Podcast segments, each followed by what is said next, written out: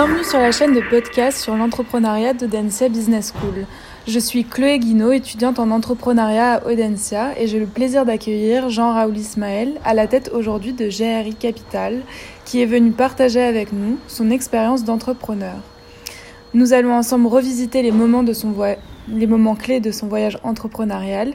Nous essaierons ainsi de mieux comprendre quand et au travers de quelles expériences un entrepreneur devient véritablement un entrepreneur. Jean-Raoul Ismaël, pouvez-vous vous présenter et nous présenter votre entreprise? Je suis né à l'île de la Réunion et je suis arrivé à Paris à l'âge de 18 ans. Après un bac philo obtenu deux ans plus tard, j'ai commencé des études de droit à la faculté de Toulouse et n'ayant pas été séduit par l'académie de l'enseignement, j'ai arrêté mes études en deuxième année. Après mon service militaire comme VAT, volontaire à l'aide technique et enseignant à La Réunion, je suis revenu à Paris et à 25 ans, après un stage de six mois, j'ai été coopté comme conseil en gestion de patrimoine à la Banque de l'Union immobilière, dont le président Jean-Claude Aron a construit notamment la tour Montparnasse. Au bout de 18 mois, j'ai démissionné, acheté mon premier immeuble à 27 ans comme marchand de biens. Depuis, j'ai réalisé plus de 150 000 m2, essentiellement à Bordeaux, Paris, Île-de-France, Essonne et région, et région Pays de la Loire et notamment la Baule. Aujourd'hui, je continue d'entreprendre comme si j'étais éternel tout en sachant que tout peut s'arrêter demain. Très bien. Alors on va commencer avec les questions. De façon générale, qu'est-ce que pour vous être un entrepreneur? Un entrepreneur est quelqu'un qui se projette. Il a fondamentalement confiance en lui et dans l'avenir. Il transforme les difficultés en opportunités. Il détermine le profil de l'entreprise qu'il entend créer, agit pour devenir indispensable. Il met tout en œuvre pour constituer une équipe gagnante autour de lui. On va reprendre chronologiquement vos expériences d'entrepreneur et on va essayer d'identifier les événements clés qui ont fait de vous un entrepreneur. Vous, dans votre propre expérience, à quelle occasion vous vous êtes dit maintenant je peux me considérer comme un, entrepreneur? Ambitieux, opiniâtre, ayant la chance de dormir peu, j'ai une capacité de travail 14-15 heures par jour, souvent plus de 11 mois par an. Par ailleurs, indépendant dans l'âme, j'aurais eu du mal à être dirigé. Enfin, lorsque j'ai acheté mon premier immeuble, j'ai eu la chance et l'opportunité de m'associer avec le fils brillant de banquier. Quelques mois après notre rencontre, je prends conscience qu'on est complémentaires. L'un gère les financements et l'autre commercialise le stock. Quinze ans plus tard, nous dirigeons un groupe de 150 personnes. Ce groupe, malheureusement ou heureusement, a dû cesser ses activités après la crise de 1992 et quelques mois plus tard, je repartais à l'aventure en, appliquant la formule Small is Beautiful. Beaucoup moins de salariés, un grand éventail de sous-traitants et depuis je continue l'aventure. En fait, en réfléchissant, ne dis jamais je suis entrepreneur. Je dirais même qu'on le devient. L'événement clé de ma vie professionnelle est la rencontre avec mon premier associé, si bien que je peux affirmer que seules les rencontres et le travail nous permettent de nous dépasser et peut-être réussir. Au fil du temps, la tâche de chacun se précise, s'affine, et quelques années plus tard, on réalise qu'on a peut-être trouvé la bonne martingale.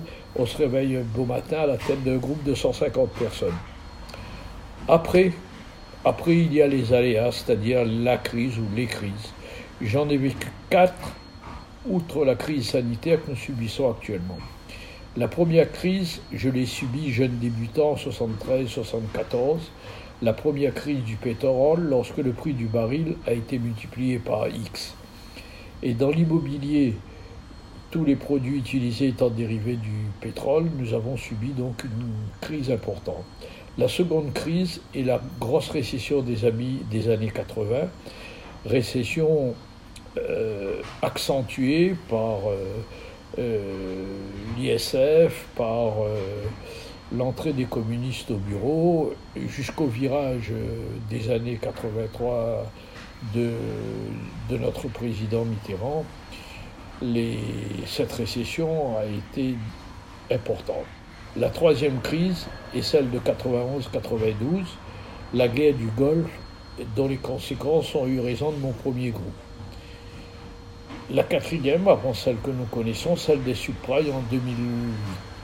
Toutes ces crises ont peu ou prou affecté l'immobilier, mais l'homme ayant deux besoins fondamentaux, manger et avoir un toit, l'immobilier demeurera mon humble avis un besoin constant, si bien qu'entreprendre dans ce secteur d'activité, euh, excusez-moi, si bien que entreprendre dans ce secteur d'activité minimise les risques à long terme.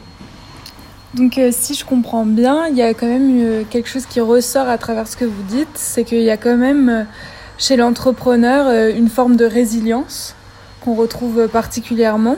Et est-ce que certaines personnes, avant la création de votre entreprise, avaient pressenti justement votre potentiel? Mes parents, bien sûr. Mes parents m'ont toujours, euh, ont toujours cru en moi, et cela des enfants. Et mon père avait une formule magique entreprends donc grande chose, tu en réussiras des petites. Et il n'est pas certain que tu ne sois pas heureux. Ensuite, sans doute mon ADN, j'ai eu envie très jeune de prouver aux autres que j'étais peut-être différent. Et à quel moment les personnes de votre entourage vous ont-elles défini comme un entrepreneur? La vie d'un entrepreneur, c'est comme un iceberg. On voit la réussite, on ne voit pas la persévérance, la passion, la détermination, le travail de longue haleine, les prises de risques, l'apprentissage en continu, la patience, le sens des responsabilités, les moments de doute, les invocations, les déceptions, voire les échecs. Dès lors, vous prenez conscience que vous êtes un entrepreneur et vous pensez que les autres vous perçoivent comme, tel. Vous nous avez décrit précédemment euh, les hauts et les bas au sein de votre parcours entrepreneurial et notamment le fait que vous êtes retrouvé à la tête d'une société de 150 personnes, qui est une très belle réussite, est-ce que pour vous, devenir dirigeant est-il incompatible avec le fait de rester entrepreneur et pourquoi? Je n'ai jamais dissocié entrepreneur et dirigeant, car un entrepreneur doit toujours mobiliser son équipe. Et le doute qui nous habite quelquefois ne doit jamais être perceptible par son équipe. C'est ainsi qu'on motive et fédère les hommes. Rien de grand ne s'accomplit seul. Et peut-on perdre cette identité d'entrepreneur? Si oui, comment? Et sinon, pourquoi, à votre avis, ne peut-on pas la perdre? Bien entendu, et j'en suis désolé, je ne peux qu'évoquer mon parcours et affirmer n'avoir jamais perdu mon identité. Probablement est-ce dû à mon ADN. Est-ce que votre qualité d'entrepreneur, à vouloir concrétiser des projets, elle se retranscrit également dans vos hobbies, comme par exemple le street art? J'ai rencontré une réalisatrice à l'âge de 18 ans qui m'a ouvert les portes de la culture et depuis j'ai toujours été passionné par l'art et regrette d'y avoir consacré si peu de temps. Dès la fin des années 72, j'ai eu le bonheur de participer à la réhabilitation du centre-ville de Bordeaux, un des joyaux français des immeubles du XVIIe, XVIIIe siècle, avant d'être séduit par le quartier du Marais à Paris. Ensuite, tout au long de ma carrière, l'art a toujours, a toujours apaisé mon esprit. Après le bac, j'ai ambitionné de faire une école de cinéma, mais j'ai vite pris conscience que je n'avais pas le talent de Godard ou de Truffaut. J'ai également, au cours de ma carrière, co-organisé la rétrospective d'Elvaux au Grand Palais, euh, Botero sur les Champs-Élysées, etc. Et il y a quelques années, suite à des rencontres, je me suis passionné par le street art. Et en rendant visite à quelques artistes dans, leur atelier, j'ai ressenti une véritable spontanéité dans leur création, proche de celle de l'entrepreneur. Est-ce qu'on pourrait dire euh, qu'aujourd'hui, avec le contexte actuel qui est anxiogène, crise sanitaire, terrorisme, ça Qu'est-ce que ça vous inspire, vous, sur la capacité à entreprendre?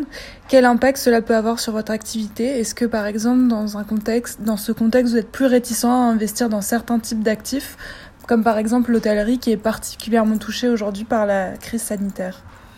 Nul doute que le, le contexte anxiogène d'aujourd'hui impactera l'immobilier. C'est une crise majeure et personne n'en mesure réellement l'ampleur et les conséquences économiques. Cette situation attaque donc directement un des fondements de l'entrepreneur, sa confiance en l'avenir, même si les difficultés font partie de la vie de l'entreprise. Face à une telle crise, il est plus sage de réfléchir davantage. Il faut renforcer ses bases et placer ses pions pour un avenir hypothétiquement meilleur. La situation de l'hôtellerie est dramatique, l'absence de perspective de retour des touristes en est une des causes principales.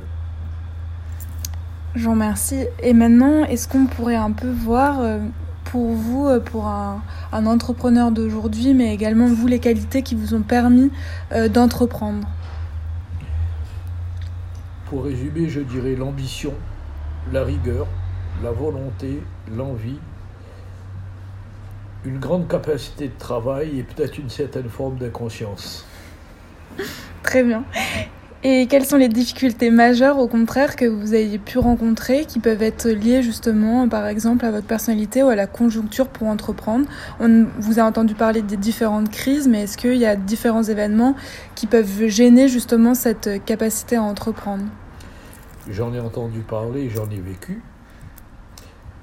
Entreprendre, c'est soulever des montagnes, et pour y parvenir, il faut dégager une énorme énergie. Cette, énergie est épuisante et peut-être même et peut même faire beaucoup de mal à seuls et à ceux qui vous entourent.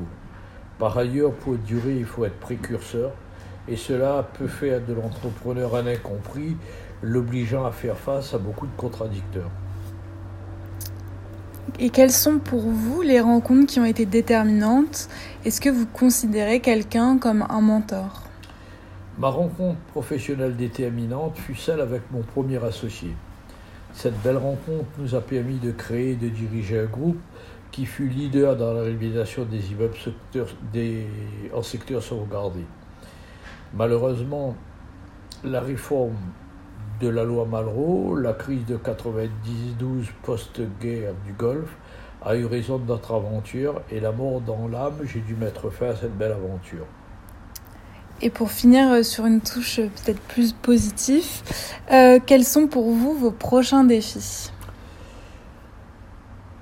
Comme je disais tout à l'heure, il faut toujours essayer d'être sinon précurseur, du moins réfléchir un peu, si possible, avant des autres. Et aujourd'hui, mon prochain défi, c'est de pouvoir financer mon développement grâce à la monnaie digitale, tout en espérant continuer encore longtemps ma vie d'entrepreneur.